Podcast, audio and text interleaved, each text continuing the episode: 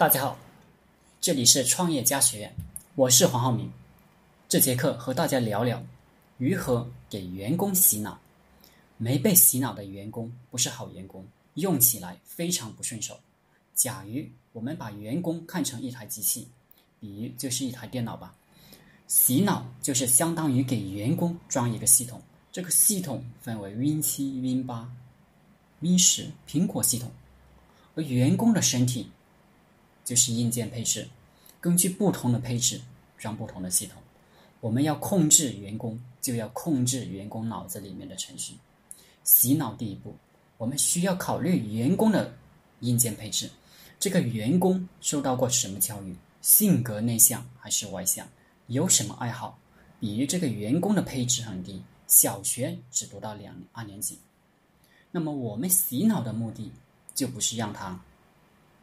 做好管理层了，可能就是让他做个保安，告诉他要爱岗尽责，做保安是伟大的，好好做。而一个程序员，你就是洗脑他，让他从早上到晚上都高强度的设计程序，回家也设计程序，告诉他这样可以成为乔布斯那样的男人，千万不可告诉小学二年级学历的同学学习乔布斯。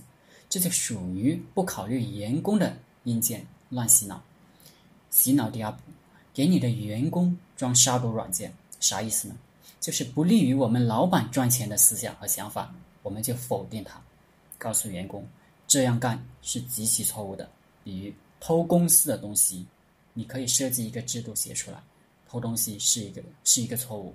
这样的想法出现了，就要当病毒一样杀掉。有人干了。那么我们就要开除他。杀毒软件就是一个公司的规章制度、企业文化。洗脑第三步，给员工装上防火墙。我们当老板的要仔细观察这个社会外来的思想，对我们工作有利的，我们就鼓吹好；对我们没有好处的思想，我们就直接不让员工接触，或者否定这些思想。比如员工想去创业。你得告诉他创业是很困难的，然后举出很多例子，并且告诉他打工可以很有前途。再给他举些例子，比如你的企业是干苦力活的，你就带员工去干活子，打打杀杀的电视剧、电影，别给他们看有思维启发性的东西，怎么做生意的东西。你把他们思维启发好了，他们就不干活了，要占用他们的业余时间。不让他们想问题，就告诉他们靠苦力吃饭光荣。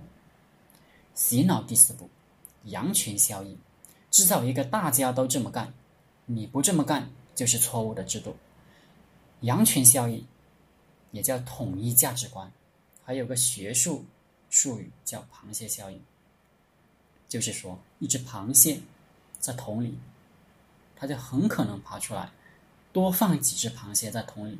这些螃蟹就相互拉扯，最后是一只也爬不出桶，因为一个爬上去，另外一个就会扯下来。洗脑第五步也是绝杀招，就是制造一个与外界完全不一样的企业环境，从企业文化到企业环境，甚至是作息时间，让在你这里工作的员工只能适应你这里的工作环境。到其他地方去，他就难受。其实这也是为什么很多成功的企业、牛逼的员工跑出去了，过一段时间，他只好再回来的原因。因为出去了，他生存不了。就像你把员工养成了在三十八度水温里生存的鱼，外面的环境都是二十度，他出去没法活，只得回来。这一点有点悬。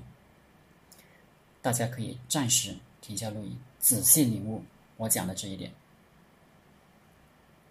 好了，这节课就先给大家讲这些基础的洗脑步骤，老板们要好好领悟。谢谢大家，大家可以加我的 QQ 微信幺零三二八二四三四二，祝大家发财。